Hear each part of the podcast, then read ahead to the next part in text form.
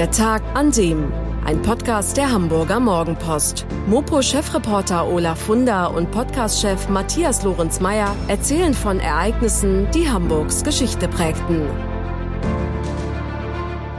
Herzlich willkommen da draußen. Wir sind hier wieder mit einer neuen Folge von Der Tag an dem, dem historischen Podcast der Hamburger Morgenpost. Und an dieser Stelle möchte ich mich gerne einmal bei Ihnen da draußen bedanken, denn wir haben immer mehr Hörer und Fans dieses Podcasts und freuen uns natürlich sehr darüber. Das motiviert uns sehr und ähm, ich bedanke mich auch gleichzeitig bei dem Hamburger Chefreporter Olaf Wunder. Guten Morgen. Moin Matthias. Ja, Olaf, ähm, du bist derjenige, der hier uns die ganzen tollen Geschichten zusammenbringt über Hamburg. Und ähm, ja, dir gebührt auch großer Dank dafür, dass wir das hier jede Woche machen. Und ähm, ich wollte dich einfach mal fragen, du scheinst ja sehr viele Fans da draußen zu haben. Ähm, wie bist du eigentlich dazu gekommen, ähm, Chefreporter zu werden? Ich finde das ja einen total tollen Titel. Ähm, wie ist das eigentlich entstanden und wolltest du schon immer Journalist beziehungsweise Chefreporter werden? Also ich kann mich erinnern, dass ich mal was anderes werden wollte, und zwar Seeräuber. Ähm, ah. Aber das ist, das ist lange her. Knapp daneben. Ganz genau. Das war, das war halt, als ich noch ein bisschen kleiner war. Und äh, später wollte ich dann mal Archäologe werden. Da war ich so begeistert von Tutanchamun, von der Tutanchamun-Ausstellung, die ich damals als, ich weiß nicht wie alt, in Köln gesehen hatte. Und danach wollte ich dann immer Journalist werden, Schrägstrich Historiker, so ein bisschen beides und das bin ich ja jetzt irgendwie auch. Also ich bin ja auch Historiker, ich habe ja Geschichte studiert. Man muss dazu wissen, ich komme ja nicht aus Hamburg, sondern aus Remscheid im Bergischen Land, also aus Nordrhein-Westfalen. Ich ging erst auf die Realschule und wäre es so geblieben, dann wäre ich bestimmt kein Journalist geworden, denn ohne Abitur ist das zwar theoretisch möglich, aber praktisch unmöglich. Und dann hat eine Sache passiert, die vielleicht ganz wichtig war für mich. Ähm, ich habe irgendwann in der Schule am schwarzen Brett so ein, ein, ein Plakat gelesen, eine Ausschreibung, Preisausschreiben um den Preis des Bundespräsidenten. Und es war ein Wettbewerb der Hamburger Kurt A. Körber Stiftung. Und ich habe mich daran beteiligt und habe eine Arbeit geschrieben. Damals war das Thema Wohnen im Wandel, also wie das Wohnen sich im Laufe der Jahrhunderte verändert hat. Und es sollte immer die Arbeiten, die man schrieb, sollten sich immer beziehen auf den eigenen Heimatort, also auf die eigene Stadt, nicht so allgemein, sondern ganz konkret. Und dann habe ich das auch, da habe ich auch einen Preis gewonnen, den fünften, und ich habe dann jedes Jahr teilgenommen, noch viermal, glaube ich, und habe auch jedes Jahr gewonnen. Und die letzten beiden Wettbewerbe, die drehten sich um den Alltag im Nationalsozialismus. Und da habe ich mich dann beschäftigt mit dem Alltag der NS-Zeit in meiner Stadt und habe eine Arbeit geschrieben, zum Beispiel über ein sehr frühes Konzentrationslager in Wuppertal, das, das KZ Chemna, das heute kein Mensch mehr kennt, das auch nur sechs Monate existierte, von Mitte 33 bis Anfang 34. In jedem Fall haben dann die, die Remscheider Zeitung, Hamburger Zeitung hätte ich beinahe gesagt, die Remscheider Zeitung sich mit mir beschäftigt, da haben über mich geschrieben und ein Chefredakteur der Remscheider Generalanzeiger hat dann gesagt, mal Wunder, wollen Sie nicht bei uns arbeiten. Schreiben Sie doch für uns auch andere Geschichten. Und dann habe ich angefangen mit, ich glaube, ich war 15, als 15-Jähriger angefangen, als Lokalreporter dann über Kaninchenzüchtervereine und Taubenzüchtervereine und Karnevalsitzungen und Ratssitzungen und alles Mögliche zu schreiben. Und auch ein bisschen mal was Historisches. Naja, und so wurde ich halt Journalist und habe dann auch anschließend das Gymnasium besucht, habe dann doch Abitur gemacht, habe anschließend studiert, habe mein Studium in Bonn, Geschichte, Politik, Germanistik finanziert über meine Arbeit bei der Tageszeitung mit 20 Pfennig die Zeile. Das war das Honorar. Heute, manche Kollegen heute sagen noch, dass daran liegt es, dass ich so lange Artikel schreibe, weil ich ne, Zeilen geschunden habe, um mehr Geld zu verdienen. Naja, heute werde ich ja nicht mehr nach Zeile bezahlt. So bin ich überhaupt erstmal Journalist geworden. Und dann bin ich halt über einige Umwege Halle in Sachsen-Anhalt und Berlin dann irgendwann nach Hamburg gekommen und bin halt seit 1996 bei der Mopo und seit 1999 Chefreporter. Und dieser Chefreporter, dieser Titel, der klingt toll, ne? Finde ich auch. Ja. Das habe ich auch immer haben wollen. Großartig. Das heißt nicht, dass ich der Chef von irgendwelchen Reportern bin. Das könnte man ja meinen, sondern das heißt halt, dass ich ein bisschen herausgehoben bin, eigentlich mehr Einzelkämpfer bin und dahin gehe, daraus gehe, wo es halt, wo die wichtigen Sachen passieren, wo dann die, die Redaktion meint, das müsste jetzt der Chefreporter machen, der, der vielleicht die meiste Erfahrung hat. So erklärt sich dieser Titel. Also es klingt jetzt besser, als es äh, vielleicht in der Realität ist. So viel ändert sich da nicht, ob Reporter oder Chefreporter. Ja, es klingt, äh, klingt auf jeden Fall ist ein, einfach ein sehr schöner Titel und ähm, du bist auch jetzt im Wandel dabei und machst mit mir diesen Podcast. Insofern äh, nimmst du immer, wenn die neuen Dinge um die Ecke kommen, bist du offen dafür und ähm, so erleben wir es eben auch, dass jetzt ein eine Printzeitung jetzt auch zu hören ist. Toll, dass wir das machen können. Und ähm, mit dem Background, den du uns jetzt gerade erzählt hast, ist es auch total nachvollziehbar, dass dich der 1. April 1937 ähm, sehr interessiert hat. Das ist nämlich das Thema unseres Podcasts heute. Und zwar geht es da um das Groß-Hamburg-Gesetz. Äh, was ist genau am 1. April passiert und was verbirgt sich hinter dem Groß-Hamburg-Gesetz? Das war ja übrigens heute, vor 85 Jahren. Stimmt. Genau, heute vor 85 Jahren. Das ist auch der Grund, warum ich das halt jetzt auch spiele.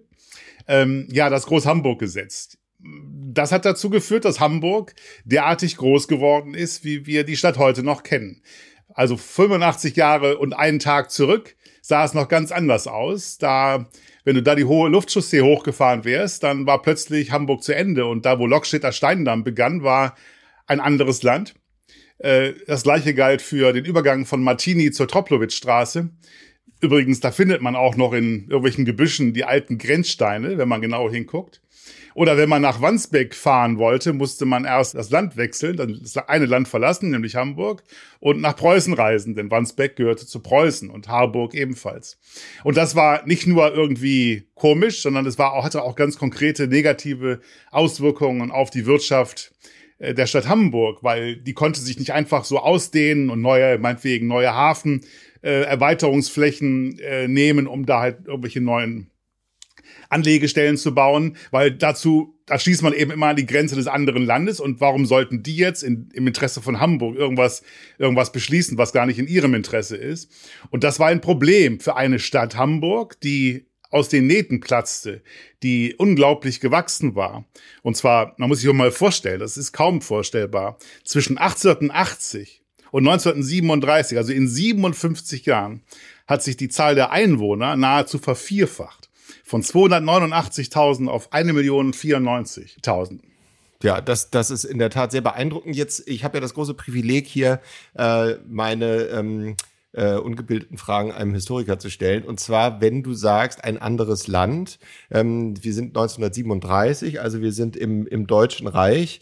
Ähm, ich würde jetzt sagen, das war vorher die Weimarer Republik, beziehungsweise ähm, erklär doch mal bitte einem ähm, Nicht-Historiker, was das andere Land war, an das Hamburg dann angegrenzt hat. Naja, klar, wir hatten seit 1871 das Deutsche Reich. Weimarer Republik ist ja jetzt keine Staatsbezeichnung, sondern nur eine Bezeichnung von Historikern für eine bestimmte Epoche innerhalb des, des, der Geschichte des Deutschen Reiches. 1871 begann das Deutsche Reich und das war immer noch dasselbe Deutsche Reich wie 1937. Und natürlich bestand dieses Deutsche Reich aus verschiedenen Ländern. Und die Bedeutung der Länder war etwas stärker, als es heute ist. Wir haben ja heute auch Bundesländer. Und heute hat auch Hamburg eine Staatsgrenze, eine, eine Landesgrenze. Das merken wir heute nicht. Wir fahren einfach weiter. Allerdings hätte, wenn jetzt die Landesgrenzen so wären wie vor 37, es dieselben negativen Auswirkungen. Hamburg könnte nicht so boomen, wie es könnte. Also es wäre einfach eingezwängt. Und das hat Hamburg eben damals auch so empfunden. Und es ist auch nicht so, dass erst Hitler, er hat ja dann das Groß-Hamburg-Gesetz ähm, durchgesetzt, ähm, nicht erst Hitler wollte, dass aus Hamburg, Altona, Wandsbek und so weiter ein Groß-Hamburg wird. Das war schon das Ziel der Hamburger schon lange davor, eben aus den gerade beschriebenen Gründen mit der Zahl der Einwohner, die wuchs und die Wirtschaft, die boomte. Man brauchte einfach Flächen und man hatte keine Flächen. Und deshalb wäre es, war es halt der Wunsch der Hamburger, dass Hamburg mit Wandsbek und Altona und Harburg und so weiter zusammengeht. Okay, das habe ich verstanden. Das bedeutet auf der einen Seite, ähm, dass Hamburg an Preußen gegrenzt ist und hat sich Preußen dagegen gewehrt, dass ähm, Hamburg äh, größer geworden ist?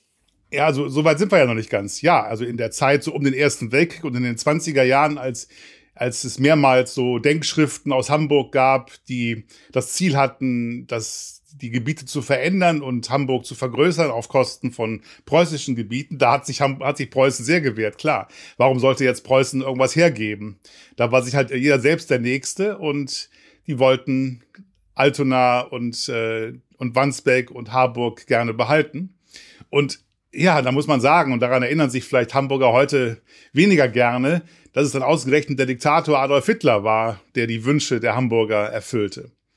Und es gibt da so die Geschichte, ob das jetzt ganz so genau abgelaufen ist, weiß niemand. Da hat Hitler einmal Hamburg besucht, also der war sehr oft in Hamburg und äh, hat mit Wirtschaftsvertretern der Hansestadt eine Hafenrundfahrt gemacht und wurde dann darauf angesprochen, dass die Stadt Hamburg und damit auch die Ökonomie Hamburgs enge Grenzen hat, weil es eben nicht wachsen kann. Und Hitlers Reaktion war nur Kopfschütteln angeblich. Und er sagte dann mit den Worten, Altona, das ist ja Unsinn, das dürfen wir heute nicht mehr denken. Soll der Diktator die Beschränkung der von ihm übrigens auch geplanten gigantischen Elbuferbebauung auf die Hamburger Stadtgrenzen vom Tisch gewischt haben.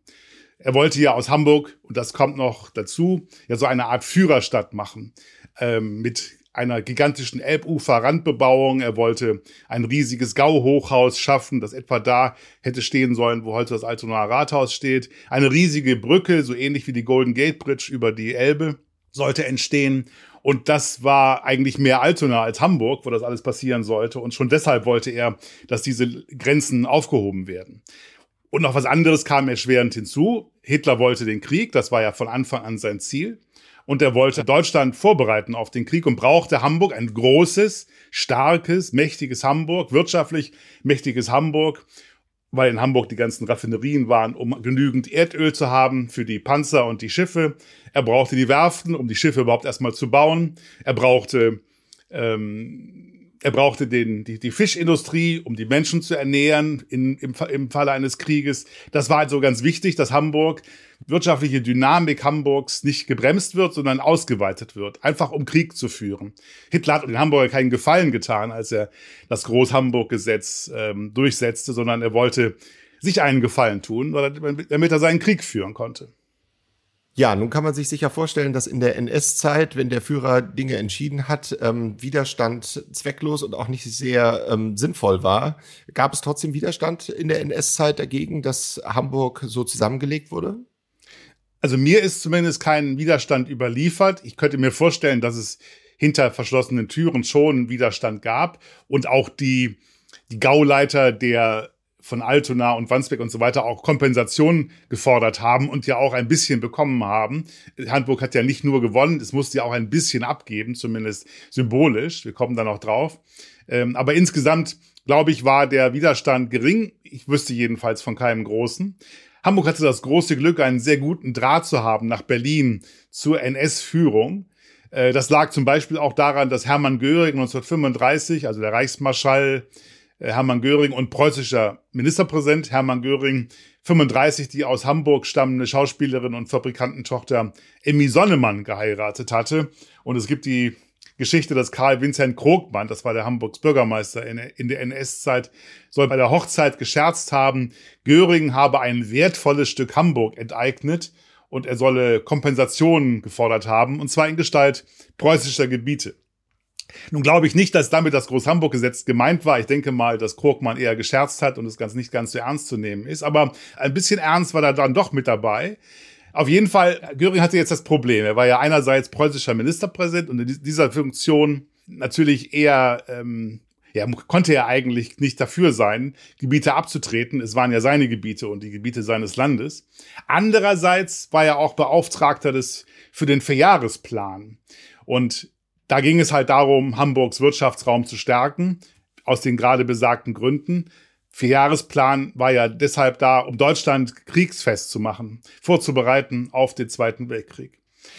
Und in der Eigenschaft war er dann nun wieder dafür, dass ein großes Hamburg-Gesetz kommt und Hamburg zu einer großen, dann noch viel größeren Stadt wird. Und ja, und so ist es dann auch gekommen. Am 1. April 1937, was ist da genau in Hamburg passiert? Da wurde erstmal nicht in Hamburg, sondern in Berlin das Gesetz unterzeichnet und in Hamburg wurde dann gefeiert. Abends gab es einen großen Fackelzug auf dem Rathausmarkt, der damals Adolf Hitler Platz hieß. 30.000 Fackeln begrüßen Groß Hamburg, so titelte das Hamburger Fremdenblatt damals. Das war die wichtigste Hamburger Zeitung zu jener Zeit. Hitler war auch selber nicht nach Hamburg gekommen, sondern hat seinen Stellvertreter Rudolf Fest geschickt und der vom Balkon des Rathauses der Menge zurief, Es ist zusammengeschlossen, was notwendigerweise längst zusammengehört. Groß-Hamburg ist Wirklichkeit geworden. Und das bedeutete jetzt ganz konkret, dass, es gab jetzt noch eine Übergangsfrist von einem Jahr, aber dass vom 1. April an Wandsbeck und Harburg und Altona zu Hamburg dazugeschlagen wurden und noch ein paar andere kleinere Gebiete im Landkreis Stormarn, im Landkreis Pinneberg und im Landkreis Stade auch nach ähm, zu Hamburg dazu kamen. Und andererseits musste Hamburg auch ein bisschen was abgeben, aber das war jetzt äh, kaum der Rede wert. Ähm, und zwar die gegen Cuxhaven und die Nordseeinsel Neuwerk gingen an die preußische Provinz Hannover, Großhansdorf, Schmalenbeck und Geesthacht an die preußischen Kreise Stormann und Lauenburg. Wobei man dazu sagen muss, Neuwerk gehört ja heute wieder zu Hamburg. Zumindest in diesem einen Punkt wurde 1969 das Groß-Hamburg-Gesetz dann revidiert. Da bekam Hamburg Neuwerk zurück. Und ist je versucht worden, das Groß-Hamburg-Gesetz rückgängig zu machen nach dem Krieg? Ja, also die Alliierten, die Briten wollten es rückgängig machen.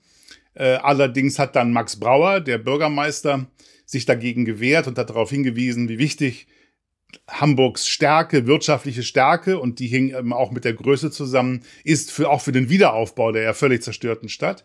Und so haben die Alliierten sich davon überzeugen lassen, das, äh, das nicht zu tun. Es gab immer mal wieder nicht ganz ernst zu nehmende Initiativen, auch in Altona zum Beispiel, äh, Altona wieder unabhängig zu machen. Das gab immer mal wieder so, ich sage jetzt mal, ich hätte beinahe gesagt Spinner, aber es gab Leute, die dafür eingetreten sind in, in, den Jahren danach. Aber das ist halt ja, äh, ist ja völliger, das wäre ja völlig blödsinnig.